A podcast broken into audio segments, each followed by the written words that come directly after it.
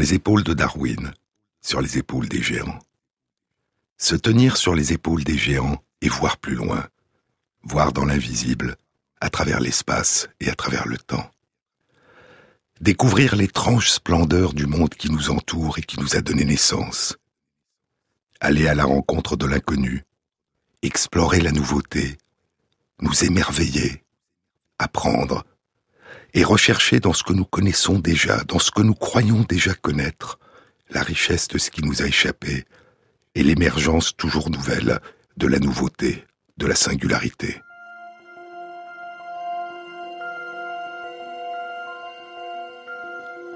Les étoiles tombaient du ciel. Tout le long de la côte des pirates, les gardiens de phare incrustaient leurs yeux exercés dans la nuit, parcourant l'obscurité infinie avec une attention emplie d'espoir, à la façon dont les faisceaux des phares peignaient des cônes de lumière sur les tuiles de la mer. Au-delà de la baie d'Outer, à partir de la constellation de Persée, des étoiles filantes comme des traînées de graines répandues à travers le ciel, traçant des lignes de fuite au-dessus des quatorze phares. C'est dans le livre Evidence of Things Unseen, des preuves de choses non vues de la romancière américaine Marianne Wiggins. Les étoiles tombaient du ciel c'était la pluie annuelle des météores du mois d'août. Et Foss avait roulé du Tennessee à travers la chaîne de montagnes des Smokies jusqu'au bord de l'Atlantique pour contempler le spectacle céleste, comme il l'avait fait chaque mois d'août durant les quinze dernières années, depuis qu'il était revenu de France en bateau en 1919, après la guerre. Lever les yeux vers le ciel et contempler les pluies de météores. Je me souviens d'une nuit sans nuages dans la montagne. Nous étions allongés sur la terrasse de bois d'un grand chalet à 2000 mètres d'altitude, à la mi-août. Dans l'obscurité, sous la traînée de poudre blanche de la Voie lactée, loin des lumières artificielles des villes, dans le silence. Et les étoiles filantes traversaient le ciel. Je n'avais jamais vu autant d'étoiles filantes. Je croyais les connaître, et je les découvrais à nouveau. Lever les yeux dans la nuit, plonger notre regard loin dans le ciel, et voyager à travers l'espace et le temps vers notre passé le plus lointain, le passé de l'univers. Des temps dont nous étions absents, et que seul nous révèle la lumière qui nous parvient à travers l'immensité de la nuit. S'émerveiller et apprendre s'émerveiller de comprendre à partir de ce qu'on ne voit pas, et s'émerveiller alors plus encore de ce que l'on voit. Il y a les étoiles, il y a les météores, et il y a les comètes. Contrairement au mouvement régulier et prévisible du Soleil, des planètes et des constellations, l'apparition des comètes a longtemps été imprévisible. Ces phénomènes célestes étranges, irréguliers, étaient considérés comme merveilleux, inquiétants ou terrifiants, des présages. À la fin du premier millénaire, sur la tapisserie de Bayeux, la tapisserie de la reine Mathilde, on voit des personnes pointant le doigt vers le ciel sous l'inscription Isti Miran Stella. Cela regarde l'étoile. Les doigts désignent la comète qui présage la victoire de Guillaume le Conquérant la comète qui portera un jour le nom de comète de Halley. C'est au printemps de l'an 1066, six mois avant la bataille d'Hastings, qui aura lieu à l'automne et scellera la conquête de l'Angleterre par Guillaume le Conquérant. Six siècles et demi plus tard, en 1705, Edmund Halley prédira pour la première fois à partir des lois de Newton la date de retour d'une comète. La comète qu'il avait vue en 1682, à l'âge de 25 ans, revient, dit-il, tous les 76 ans. Et elle reviendra 16 ans après sa mort, à la date qu'il avait prévue, en 1758. Et le caractère extraordinaire de sa prédiction confirmera la validité des équations et des lois de Newton sur lesquelles il l'avait fondée.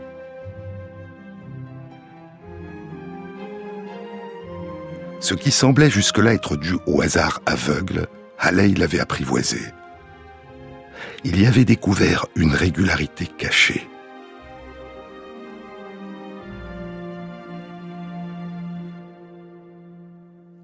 Certaines comètes nous viennent aujourd'hui de la région de Jupiter, d'autres, comme la comète de Halley, nous viennent de beaucoup plus loin, du nuage d'Oort, qui s'étend au-delà des frontières du système solaire.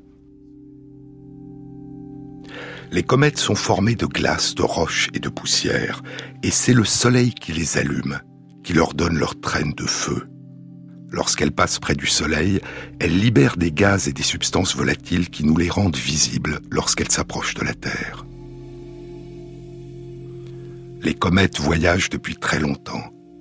Le lieu précis de leur naissance demeure mystérieux, mais elles se sont probablement formées au moment de la naissance du système solaire, il y a un peu plus de 4 milliards et demi d'années, plusieurs dizaines de millions d'années avant la formation de notre Terre.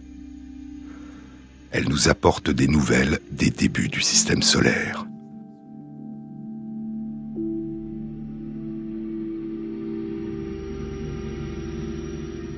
D'imprévisible, de surnaturel, d'inquiétant ou de terrifiant, le passage d'une comète au voisinage de la Terre semblait depuis Halley être réglé par le battement régulier d'une horloge céleste.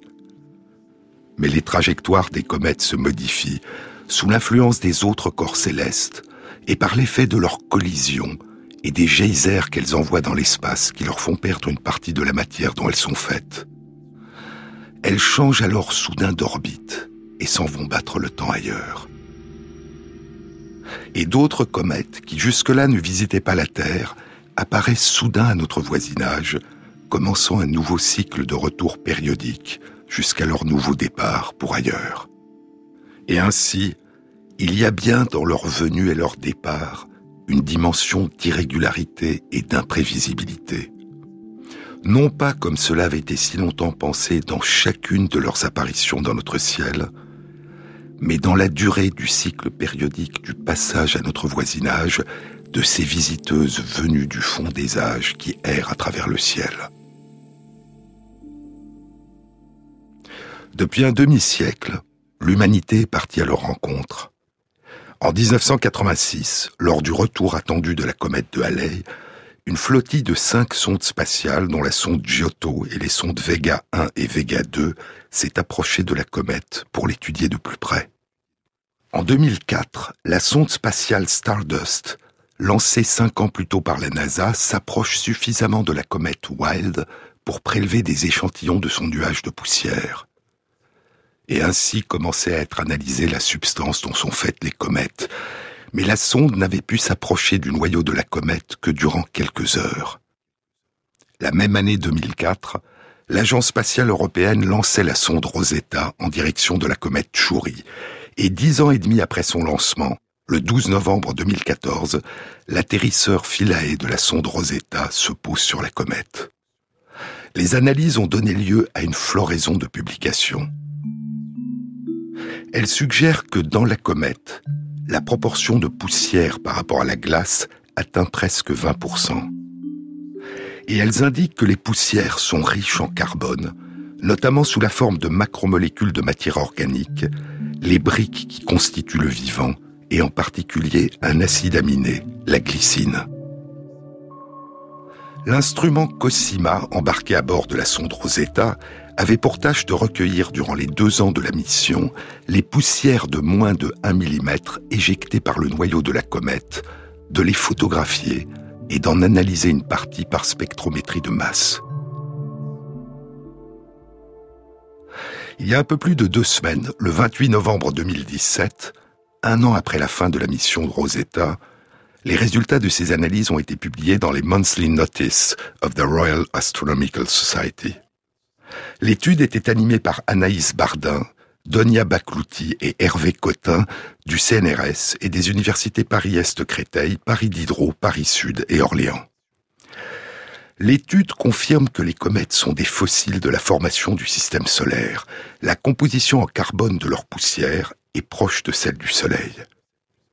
Ces poussières sont constituées pour une moitié de composés carbonés, sous la forme de macromolécules organiques, et pour l'autre moitié de minéraux, essentiellement du silicium. Et si les comètes ont joué un rôle dans l'émergence de la vie sur notre planète et peut-être sur d'autres planètes, c'est en y déposant du carbone sous cette forme complexe de macromolécules organiques, de matière organique prébiotique qui s'était formée dans la nébuleuse qui a donné naissance à notre système solaire, avant la formation de notre planète. Les graines de la vie seraient nées avant notre Terre, et elles pourraient avoir été semées sur notre planète par les comètes. Et ainsi, les comètes ne nous donnent pas seulement des nouvelles de la formation de notre système solaire, elles nous donnent peut-être aussi des nouvelles sur les modalités de l'émergence de la vie sur Terre. Lever les yeux vers le ciel et s'émerveiller. Je me souviens de ces nuits où nous parcourions les rues de Paris, il y a vingt ans, pour aller suivre des yeux dans le ciel la traînée de lumière de la comète Hellbop on nous avait annoncé qu'elle ne reviendrait pas avant près de 2400 ans. S'émerveiller de les voir apparaître dans le ciel, toujours singulières, toujours renouvelées, et parcourir la terre pour accueillir leur venue.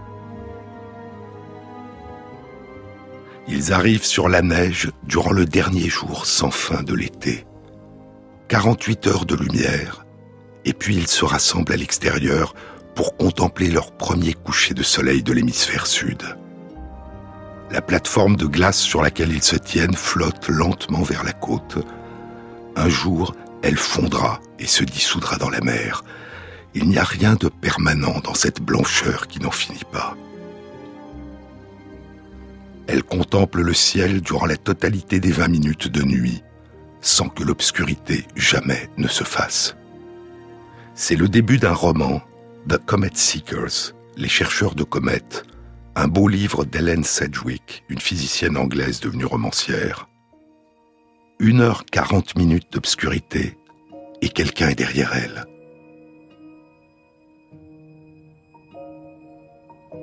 Cela fait cinq jours qu'elle est là, cinq jours qu'elle a fouillé le ciel seule. Roisin se retourne, François est là, il veut savoir ce qu'elle fait. Qu'est-ce que vous cherchez? Elle dit Il y a une comète dont l'arrivée est prédite. Elle sera très brillante. Mais il est trop tôt. Je veux dire, nous sommes trop en avance. Parce qu'il ne fait pas assez sombre encore. Oui. C'est beau, n'est-ce pas? Au-dessus d'eux, les couleurs tournoient comme la brume sur la mer. Roisin est une astrophysicienne irlandaise et François un cuisinier français. Ils sont dans l'Antarctique, sur la base d'observation Halley 6, située sur la barrière de Brandt, une plateforme de glace qui flotte dans la mer de Weddell. Ils sont arrivés en janvier, c'est-à-dire en plein été dans l'hémisphère sud. Et le livre traverse le temps. De l'an 1000 de notre ère à aujourd'hui. Chaque chapitre porte le nom d'une comète et la date à laquelle elle est devenue visible de la Terre. C'est une histoire de comète, une histoire d'amour une histoire de fantôme. Roisin est dehors et écoute, à travers les couches de sa capuche, le silence absolu de neige, de poussière de glace et de roches. Parfois, François sort et se tient auprès d'elle. Trois heures vingt minutes d'obscurité. La nuit s'allonge de vingt minutes chaque jour. Elle se prépare pour le 21 mars, quand les choses seront parfaitement équilibrées et qu'il y aura 12 heures de lumière et 12 heures de pénombre. Chaque jour, Roisin marque le calendrier d'une croix. Plus loin encore dans le livre, Qu'est-ce que je suis censé voir? demande François en éloignant les jumelles de ses yeux. Roisin sourit. À ce grossissement, tout ce que tu peux distinguer, c'est le noyau de la comète, qui est l'extrémité brillante à l'avant et la queue de la comète qui est le flot de poussière et de glace qui explose à l'arrière pendant que la comète accélère sa course vers le Soleil. C'est extraordinaire, dit-il. Je regardais les comètes quand j'étais enfant, avec ma mère. Elle était scientifique? Non, il rit. Elle aimait les comètes, tout simplement. Tu trouves que c'est étrange d'aimer ce qu'on ne comprend pas? Roisin fait non de la tête. Elle dit C'est simplement humain. Sur les épaules de Darwin, sur France Inter.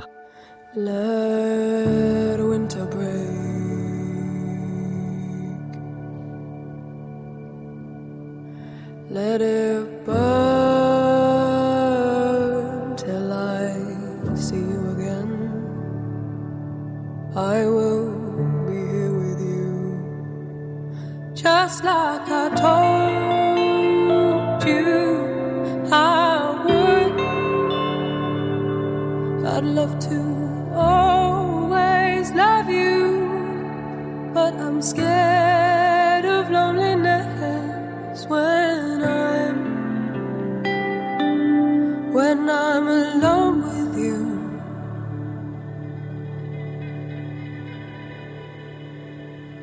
I know it's hard.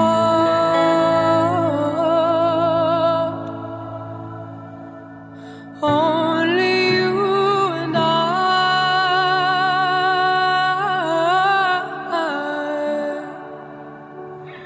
Is it all for me? Cause I know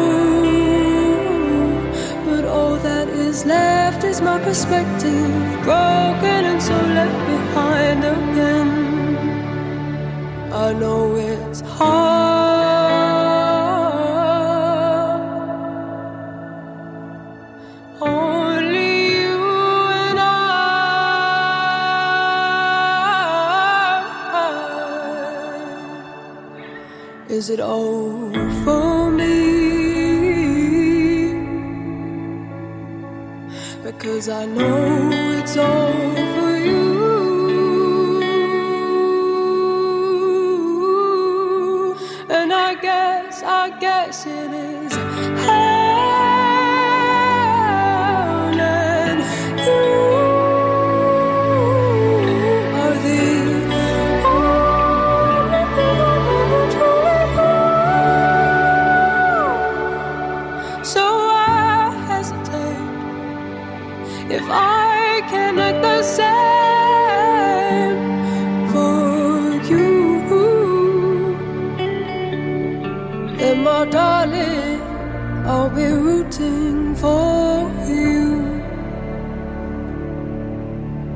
Then, my darling, I'll be rooting for you. France Inter, Jean-Claude Amezen. Découvrir, explorer, apprendre. Devenir autre, plus riche de ce que nous avons appris. Nous transformer, nous métamorphoser, tout en conservant, ancré en nous, le sentiment de notre identité, de notre continuité, une identité changeante, mouvante, toujours en devenir, toujours réinventée. Il y a dans les profondeurs de notre cerveau, dans chacun des deux hémisphères de notre cerveau, une petite région dont je vous ai souvent parlé, l'hippocampe, qui est indispensable à l'inscription des traces de nos expériences dans notre mémoire durable. Et seul dans notre cerveau, nos deux hippocampes continuent à se renouveler durant toute notre existence. Plus précisément, une région particulière de l'hippocampe, qu'on appelle le gyrus denté. Chaque année, en moyenne, durant toute notre existence, environ 2% des cellules du gyrus denté sont renouvelées. Environ 250 000 cellules nerveuses y naissent chaque année et remplacent les cellules nerveuses qui y meurent en nombre équivalent. Apprendre, c'est se renouveler, c'est se reconstruire, c'est rajeunir. Des études réalisées chez des souris indiquent que plus leur environnement est stimulant, plus ils sollicitent leur attention, leur activité physique, leur mémoire et leur capacité d'anticipation, et plus la naissance des cellules nerveuses nouvelles dans leur hippocampe est importante. Lorsqu'on place des souris âgées dans un environnement plus stimulant que l'environnement habituel d'une animalerie de laboratoire, lorsqu'on enrichit cet environnement en agrandissant l'espace qu'elles peuvent explorer, en augmentant le nombre de souris qu'elles peuvent rencontrer et en introduisant des objets nouveaux qui attirent leur attention et que l'on change fréquemment, alors les hippocampes de ces souris âgées se renouvellent, rajeunissent et augmentent de volume par rapport à ceux des souris du même âge, génétiquement identiques, qui continuent à vivre dans leur environnement habituel. Et les capacités d'apprentissage et de mémorisation de ces souris âgées augmentent et redeviennent semblables à celles de souris plus jeunes. Mais le comportement des souris n'est pas stéréotypé. Et chacune des souris répond de façon singulière, individuelle, unique, au nouveau champ des possibles qu'ouvre un environnement complexe et stimulant. C'est ce qu'avait révélé pour la première fois une étude publiée dans Science en 2013. Elle était animée par Gerd Kempermann du Centre allemand d'études des maladies neurodégénératives de l'Université de Dresde. Les chercheurs s'étaient demandé si, dans un environnement riche de possibilités d'exploration, des souris génétiquement identiques se comporteraient de façon similaire ou différemment en s'appropriant différentes portions de cet environnement qui deviendrait alors leur environnement personnel. Ils ont mis autour du cou de 40 souris un petit collier avec une puce électronique de radio-identification à distance qui permettait d'enregistrer chacun de leurs déplacements pendant trois mois. Au tout début, le comportement d'exploration des souris était relativement semblable. Puis, assez rapidement, leur comportement s'individualise. Il y a des souris qui prennent l'habitude de courir de plus en plus longtemps dans le parc d'attractions, et d'autres moins longtemps. Il y a des souris qui explorent l'ensemble du parc, et d'autres certains endroits seulement. Il y a des souris qui se reposent souvent pendant des temps brefs, et d'autres moins souvent, mais plus longtemps. À la fin des trois mois, le taux de renouvellement de l'hippocampe de ces 40 souris était, comme prévu, plus élevé que celui de souris du même âge, génétiquement identiques, qui avaient passé ces trois mois dans leur environnement habituel non enrichi. Mais chez les 40 souris qui avaient vécu librement dans leur parc d'attractions, le degré de rajeunissement de leur hippocampe était très variable. Il dépendait pour partie de la distance moyenne que les souris avaient quotidiennement parcourue, mais il ne dépendait pas du temps passé à courir, il dépendait de l'étendue des espaces régulièrement explorés. Et ainsi, même chez des souris génétiquement identiques, plus l'environnement est riche, plus le champ des comportements possibles est ouvert, et plus la probabilité sera grande qu'une souris adoptera un comportement particulier, individuel, singulier, personnel, différent de celui d'une autre souris.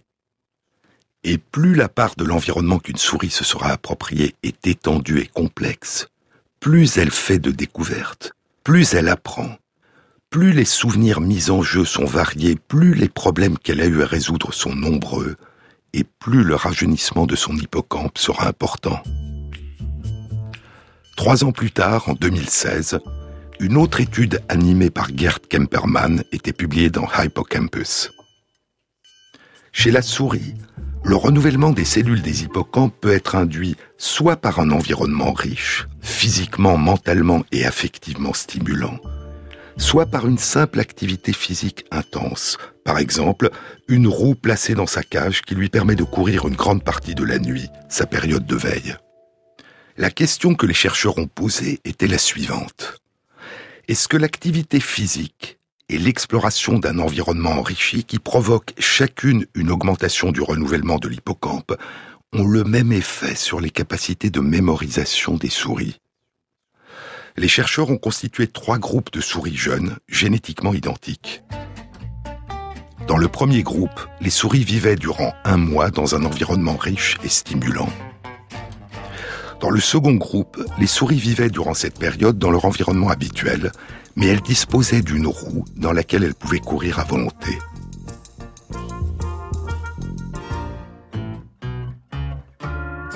Dans le troisième groupe, les souris vivaient dans leur environnement habituel sans disposer d'une roue. Au bout d'un mois, comme prévu, le renouvellement des cellules de l'hippocampe était plus important chez les souris qui avaient vécu dans un environnement stimulant et chez les souris qui avaient pu courir à volonté dans leur roue que chez les souris qui avaient continué à vivre dans leur environnement habituel. Mais qu'en était-il de leur capacité de mémorisation? Les chercheurs ont soumis les souris à un apprentissage qui consistait à se souvenir d'un chemin particulier dans un labyrinthe complexe. Puis ils ont modifié le labyrinthe et ils ont mesuré la rapidité avec laquelle les souris s'adaptaient à ces changements. Les souris qui avaient vécu dans un environnement stimulant réussissaient beaucoup mieux que les souris génétiquement identiques qui avaient couru durant un mois dans leur roue en demeurant dans leur environnement habituel.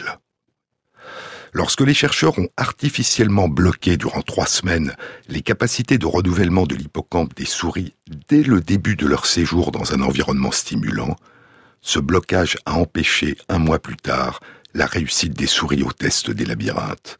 En d'autres termes, il fallait que la vie dans un environnement stimulant puisse induire un renouvellement des cellules de l'hippocampe pour que ces effets d'amélioration des capacités de mémorisation et d'adaptation puissent se produire un renouvellement des cellules de l'hippocampe était nécessaire, mais il n'était pas suffisant. L'activité physique et l'augmentation du renouvellement et du rajeunissement de l'hippocampe qu'elle entraîne ne semblent pas suffire à elles seules à augmenter les capacités de mémorisation et d'adaptation à la nouveauté. Il faut aussi, chez les souris tout du moins, il faut aussi une stimulation mentale et affective, une exploration de l'inconnu, une découverte de la nouveauté qui modifie et remodèle probablement la configuration des réseaux de connexion nerveuse entre les cellules nouvelles qui ont émergé dans les hippocampes et les cellules plus anciennes qui y préexistaient. Et si ce qui est vrai chez les souris est aussi vrai pour nous, alors apprendre, découvrir, nous ouvrir au monde, élargir sans cesse le champ de nos explorations et de nos rencontres avec les autres, nous transforme au plus profond de nous. Alors, disent Kemperman et ses collègues, notre façon de vivre, la vie que nous menons, fait de nous en permanence ce que nous sommes.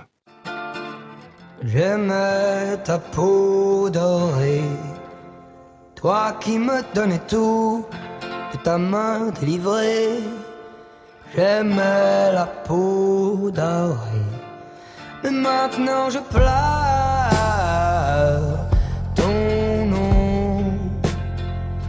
Maintenant je pleure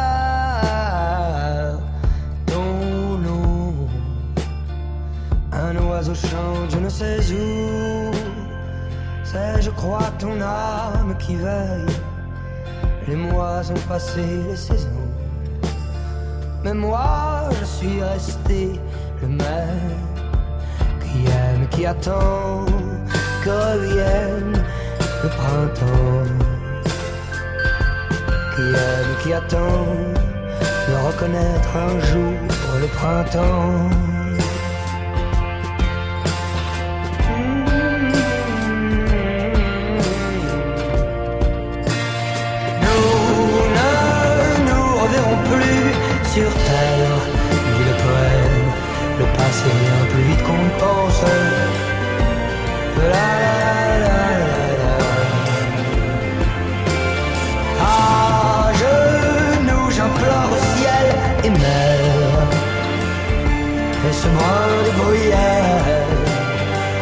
Un souvenir pour récompense.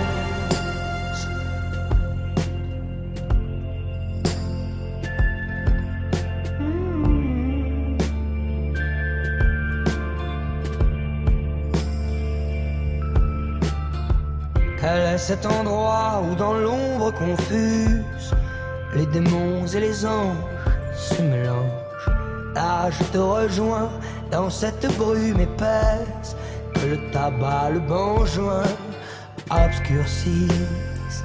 Alors je pleure ton nom. Oui, je pleure ton nom. Un oiseau chante, je ne sais où.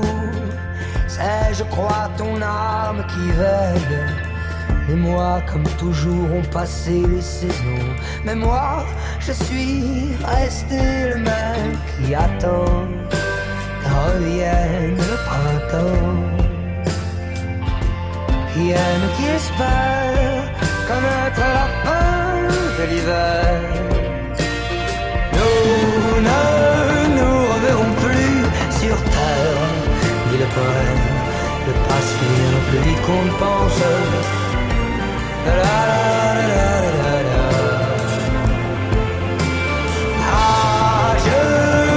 J'implore au ciel et mer. Et ce brin de bruyère, seul souvenir pour récompense. Pas comme Apollinaire, un souvenir pour récompense. Sur les épaules de Darwin. Jean-Claude Amezen sur France Inter. Découvrir, explorer, En 2013, une étude publiée dans Nature Neuroscience allait causer une très grande surprise. L'étude était animée par Lennart Mucke de l'Institut Gladstone de neurologie et du département de neurologie de l'Université de Californie à San Francisco. Les chercheurs avaient placé des souris adultes jeunes durant deux heures dans un environnement nouveau, enrichi, stimulant. Un autre groupe de souris du même âge et génétiquement identique demeurait durant ces deux heures dans leur environnement habituel. Et quand les chercheurs ont exploré le cerveau des souris de ces deux groupes, ils ont découvert à leur grand étonnement que certaines des cellules nerveuses des souris qui venaient d'explorer durant deux heures un environnement nouveau présentaient des cassures de leur ADN, la molécule qui constitue leur gène. Ces cassures de l'ADN étaient détectées dans une petite proportion des cellules nerveuses du cerveau, et elles prédominaient dans les cellules des hippocampes et en particulier dans les gyrus dentés. 24 heures plus tard, les cassures de l'ADN n'étaient plus détectables, ce qui suggérait que ces lésions de l'ADN avaient été réparées. Les chercheurs ont répété ces expériences en utilisant d'autres marqueurs des cassures de l'ADN, et ils ont retrouvé les mêmes résultats. Puis les chercheurs ont refait ces expériences avec des souris plus jeunes encore, et ils ont retrouvé les mêmes résultats. Ces lésions paraissaient identiques aux cassures beaucoup plus extensives qui sont induites par une irradiation ou que l'on retrouve chez des souris atteintes d'une maladie qui ressemble à la maladie d'Alzheimer. Mais à la différence de ce que les chercheurs observaient chez les souris irradiées ou atteintes d'une maladie d'Alzheimer, les cassures de l'ADN qui étaient provoquées par l'exploration par la souris d'un environnement stimulant, ces cassures ne survenaient que dans un petit nombre de cellules du cerveau et semblaient être réparées au bout de 24 heures. Et ainsi, l'étude suggérait de façon profondément paradoxale que la stimulation des activités mentales, la curiosité, l'exploration, la découverte, l'apprentissage provoquent dans les cellules nerveuses du cerveau des souris des lésions, des cassures de l'ADN qui étaient jusqu'alors considérées comme des conséquences pathologiques et délétères d'une irradiation ou de maladies neurodégénératives. Chez des souris qui étaient maintenues dans leur environnement habituel, les chercheurs ont ensuite directement stimulé les cellules nerveuses de l'un de leurs deux hippocampes dans l'un de leurs deux hémisphères cérébraux. Et cette stimulation a suffi à entraîner des cassures de l'ADN dans certaines cellules. Ainsi, qu'il s'agisse d'une stimulation du cerveau induite par une activité mentale d'exploration, ou qu'il s'agisse d'une stimulation artificielle directe du cerveau, l'activation des cellules nerveuses induisait des cassures de leur ADN. Les cassures de l'ADN peuvent conduire à des anomalies de fonctionnement des cellules, mais aussi au déclenchement de phénomènes d'autodestruction cellulaire qui ont reçu le nom d'apoptose. Toute altération brutale de son ADN peut déclencher l'autodestruction de la cellule, provoquant ainsi l'élimination des cellules génétiquement altérées. Et ce phénomène joue un rôle important tout au long de notre existence dans le maintien de l'identité génétique de nos cellules. Si la cellule survit, et qu'il y a réparation rapide des cassures, cette réparation peut provoquer des mutations au niveau de l'ADN de la cellule. Et si des cassures de l'ADN se produisent à chaque fois que la souris explore son environnement et découvre la nouveauté, la multiplication des cassures et des réparations au cours du temps a une probabilité non négligeable de conduire à des mutations de plus en plus nombreuses. Les résultats inattendus profondément étrange et a priori inquiétant obtenu par Lennart Muck et ses collègues conduisait les chercheurs qui commentaient l'étude dans Nature Neuroscience à intituler leur commentaire Une information vient de tomber, pensée pour être mauvais pour votre ADN. Comment est-ce possible demandait-il. Est-ce que réellement les cellules nerveuses de notre cerveau provoquent des dégâts dans notre ADN, dans notre génome, à chaque fois que nous exécutons une tâche mentale? S'agit-il véritablement de cassure de l'ADN Et s'il s'agit bien de cassure, quelle peut bien en être la cause Lennart Muck et ses collègues proposaient une hypothèse. L'activation des cellules nerveuses induit très rapidement, en quelques minutes, un changement dans la façon dont ces cellules utilisent certains de leurs gènes, ce qui provoque une modification très rapide des modalités de fonctionnement de ces cellules et de leur connexion avec les cellules voisines. Le long ruban de l'ADN, de 2 mètres de long, réside dans chaque cellule à l'intérieur du noyau, un noyau dont le diamètre est de quelques millionièmes de mètre, de quelques millièmes de millimètre. Et ce long ruban de l'ADN à l'intérieur de ce tout petit noyau est entortillé, compacté, replié sur lui-même et autour de certaines protéines et entouré d'autres protéines. L'utilisation d'un gène particulier par une cellule nécessite que des enzymes puissent se fixer sur l'ADN à proximité de ce gène et à d'autres endroits, à distance. Et pour que cela se produise, il faut de l'espace. Et ce sont des outils produits par la cellule qui libèrent de l'espace et modifient la conformation de l'ADN et des protéines qui l'entourent. L'ADN est alors détortillé, relâché, il change de forme, et des régions distantes de l'ADN, parfois situées sur des chromosomes différents, peuvent alors entrer en contact les unes avec les autres. L'hypothèse proposée par Muck et ses collègues était que les cassures de certaines portions de leur ADN seraient l'un des mécanismes physiologiques qui permettraient aux cellules nerveuses de modifier très rapidement la conformation de leur ADN et d'utiliser ainsi très rapidement certains de leurs gènes en réponse à une stimulation. Et ainsi, casser une partie de l'ADN, puis le réparer, puis le recasser et le réparer à nouveau au rythme de la découverte de la nouveauté, au rythme des apprentissages, serait un prix à payer pour une réactivité optimale des cellules nerveuses du cerveau, pour une inscription optimale des traces des nouvelles expériences vécues dans la mémoire. Mais cette hypothèse correspondait-elle à la réalité? Les réponses à des questions qui semblent nouvelles dorment parfois dans le passé. Et ni Muck et ses collègues, ni les chercheurs qui commentaient leur étude dans Nature Neuroscience ne semblaient connaître des travaux antérieurs qui avaient déjà révélé l'existence d'un tel mécanisme. L'étude avait été publiée sept ans plus tôt, en 2006, dans Science. Elle était animée par Michael Rosenfeld de l'Institut Howard Hughes de médecine de l'Université de Californie à San Diego.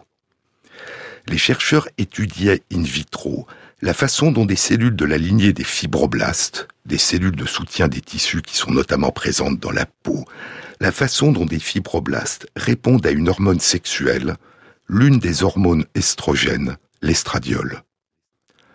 Et l'étude révélait que l'utilisation rapide par les cellules de certains de leurs gènes en réponse à l'estradiol impliquait des cassures de l'ADN qui étaient ensuite réparées. Ces cassures survenaient à proximité des gènes en question et permettaient leur utilisation. Ces cassures étaient provoquées par une enzyme, la topoisomérase 2 bêta, qui joue un rôle dans la torsion et le déroulement de l'ADN et la modification de sa conformation. Et les chercheurs avaient découvert le même phénomène lors de l'utilisation d'autres gènes en réponse à d'autres hormones, les hormones androgènes comme la testostérone et les hormones thyroïdiennes. Mais ce qui semblait vrai pour une lignée particulière de cellules, une lignée de fibroblastes, était-ce une exception ou l'exemple d'une règle? Était-ce vrai aussi pour ces cellules si particulières que sont les cellules nerveuses du cerveau? C'est en 2015, deux ans après la publication de Lennart Muck et ses collègues dans Nature Neuroscience, que la réponse allait être apportée par une étude publiée dans Cell. Elle était animée par Lee Whiteside de l'Institut d'apprentissage et de la mémoire du Massachusetts Institute of Technology et de l'Université Harvard. Les chercheurs avaient exploré la réponse de cellules nerveuses cultivées in vitro à une stimulation par un neuromédiateur. Et ils avaient observé que cette réponse rapide provoquait dans les cellules des cassures de leur ADN. Ces cassures de l'ADN étaient localisées spécifiquement à proximité des cinq gènes qui étaient le plus rapidement utilisés par les cellules en réponse à cette stimulation. Et l'étude indiquait que ces cassures étaient induites par l'activité de la topoisomérase 2 bêta. Deux heures plus tard, les cassures étaient réparées. Et la réparation causait par elle-même une diminution de l'utilisation de ces gènes. Les cassures de l'ADN semblaient donc nécessaires à l'utilisation rapide de ces gènes. Puis les chercheurs ont fait une découverte surprenante. Lorsqu'ils provoquaient directement, artificiellement, des cassures de l'ADN à proximité de ces cinq gènes, ces cassures suffisaient, en l'absence de toute stimulation des cellules par un neuromédiateur, à induire l'utilisation rapide de ces cinq gènes par les cellules. Tout se passait comme si ces gènes étaient déjà prêts à être utilisés, et qu'il suffisait que des cassures de l'ADN surviennent à des endroits précis, à proximité, pour que la cellule puisse rapidement utiliser ces cinq gènes. Les cassures de l'ADN en tant que telles n'étaient donc pas obligatoirement synonymes de maladie. Elles font partie des phénomènes qui permettent aux cellules de répondre rapidement aux stimulations. Mais ces cassures résultent de l'équivalent d'une opération de chirurgie de précision réalisée par une enzyme particulière, la topoisomérase 2 bêta, une chirurgie de précision qui est rapidement suivie d'une réparation. Une réparation qui survient en deux heures dans des cellules nerveuses cultivées in vitro qui viennent d'être stimulées par un neuromédiateur, et en 24 heures dans les cellules du cerveau d'une souris qui vient d'explorer un nouvel environnement. Ce n'est que lorsque des cassures de l'ADN surviennent en dehors de ces circonstances particulières, de façon extensive, ou qu'elles ne sont pas ou mal réparées, qu'elles risquent de provoquer le développement ou l'aggravation de maladies. Comme beaucoup d'autres phénomènes biologiques a priori inattendus et considérés jusque-là comme dangereux car on ne les connaissait que comme associés à des maladies, les cassures de l'ADN font partie du fonctionnement normal des cellules ce n'est pas leur existence qui provoque des maladies, mais leur dérèglement.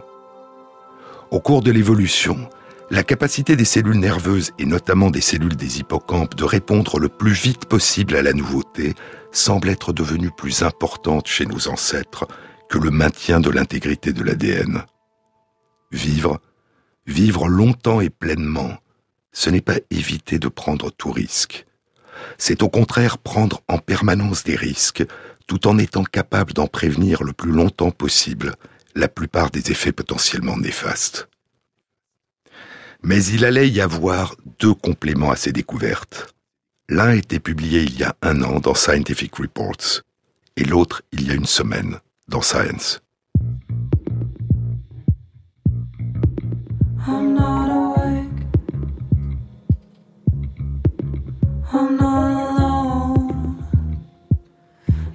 Beside my face. Will you love me this way? Cause I'm dancing with my eyes closed. It's okay, it's me, babe. One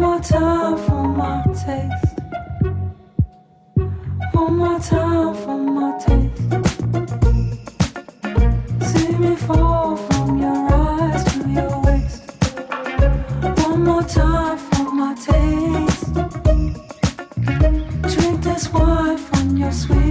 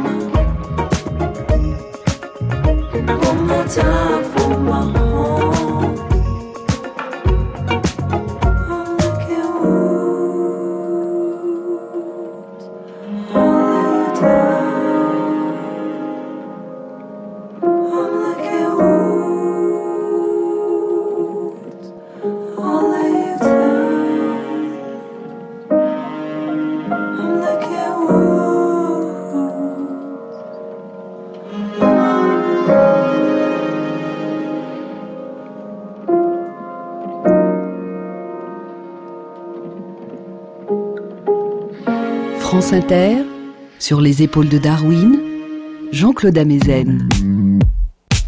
La semaine dernière, le 7 décembre 2017, une étude était publiée en ligne dans Science. Elle était animée par Peter Park et Christopher Walsh de l'université Harvard et du MIT à Boston. Les chercheurs avaient analysé l'ensemble de l'ADN, l'ensemble du génome, à la recherche de mutations dans des cellules nerveuses de deux régions du cerveau, le cortex préfrontal et le gyrus denté de l'hippocampe. Les cellules nerveuses avaient été prélevées chez des personnes après leur décès. Les mutations analysées étaient des mutations dites ponctuelles, qui ne portent chacune que sur une lettre, une paire de bases de l'ADN. L'étude indiquait que le nombre des mutations ponctuelles dans les cellules nerveuses augmente linéairement avec l'âge, et que leur nombre est deux fois plus important dans les cellules du gyrus denté que dans les cellules du cortex préfrontal. Il y aurait en moyenne une quarantaine de nouvelles mutations ponctuelles par an dans chaque cellule du gyrus denté et une vingtaine par an en moyenne dans chaque cellule du cortex préfrontal. Il s'agit d'un nombre très réduit, quelques dizaines de mutations ponctuelles par an sur les plus de 3 milliards de paires de bases de l'ADN mais le nombre de mutations semble augmenter inexorablement dans chaque cellule à mesure que le temps s'écoule.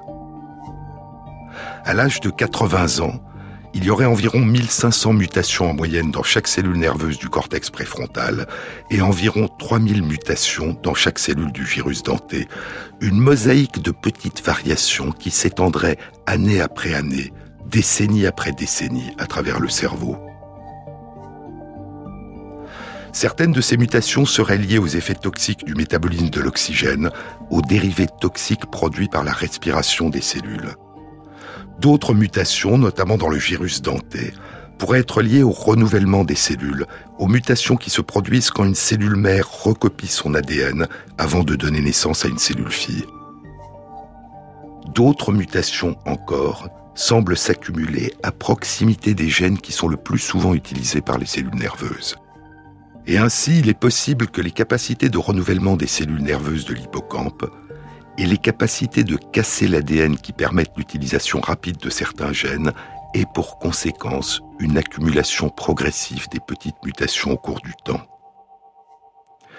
Ces mutations favorisent-elles, à mesure du passage du temps, la survenue d'anomalies de fonctionnement des cellules nerveuses et le développement de maladies du cerveau, comme le proposent les auteurs de l'étude Ou sont-elles simplement source de diversification des cellules nerveuses, qui acquièrent ainsi au fil du temps des potentialités nouvelles, sans que ces mutations causent obligatoirement des maladies?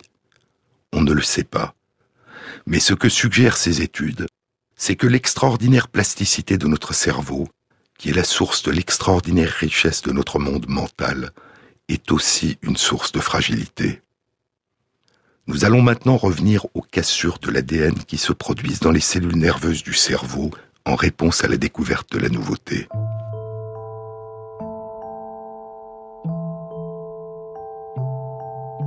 Il y a un peu plus d'un an, en novembre 2016, une étude été publiée dans Scientific Reports. Elle était animée par Chiara Cirelli, qui développe ses recherches avec Giulio Tononi dans le département de psychiatrie de l'Université de Wisconsin-Madison. L'étude indiquait que, comme chez les souris, l'exploration d'un environnement riche et stimulant induit aussi des cassures de l'ADN dans les cellules nerveuses du cerveau des mouches des vinaigres, les drosophiles. Et les chercheurs ont découvert que chez les drosophiles comme chez les souris, le sommeil accélère la réparation de ces cassures. Cet effet réparateur du sommeil s'exerce aussi sur les très nombreuses cassures de l'ADN qui sont induites par une irradiation. Et ces cassures disparaissent plus vite lorsque les mouches et les souris plongent dans le sommeil que lorsqu'elles prolongent leur veille. L'étude indique que chez les souris, en l'absence de toute induction de cassure de l'ADN, il y a dans les cellules nerveuses durant le sommeil une augmentation de la production des enzymes impliquées dans la réparation de l'ADN. Et ainsi, parmi les effets bénéfiques du sommeil, il y a, nuit après nuit, une accélération de la réparation des lésions de l'ADN que nos explorations, nos découvertes, nos apprentissages ou les agressions de l'environnement provoquent durant nos veilles. Et s'il y a un moyen privilégié de préserver l'intégrité de notre cerveau, c'est probablement d'accorder toute l'importance qu'il mérite à notre sommeil. Une annonce. La prochaine rencontre transdisciplinaire du Centre d'études du vivant dans la série Les battements du temps aura lieu à Paris le mardi 19 décembre de 19h à 21h. Elle sera animée par Cécile Michel, archéologue épigraphiste, directrice de recherche au CNRS, professeure à l'université de Hambourg en Allemagne, présidente de l'International Association for Assyriology. Cette rencontre aura pour thème le temps en Mésopotamie et dans le Proche-Orient cunéiforme, chronologie, mesure et calendrier. Vous trouverez tous les renseignements concernant cet événement sur la page de l'émission sur le site franceinter.fr.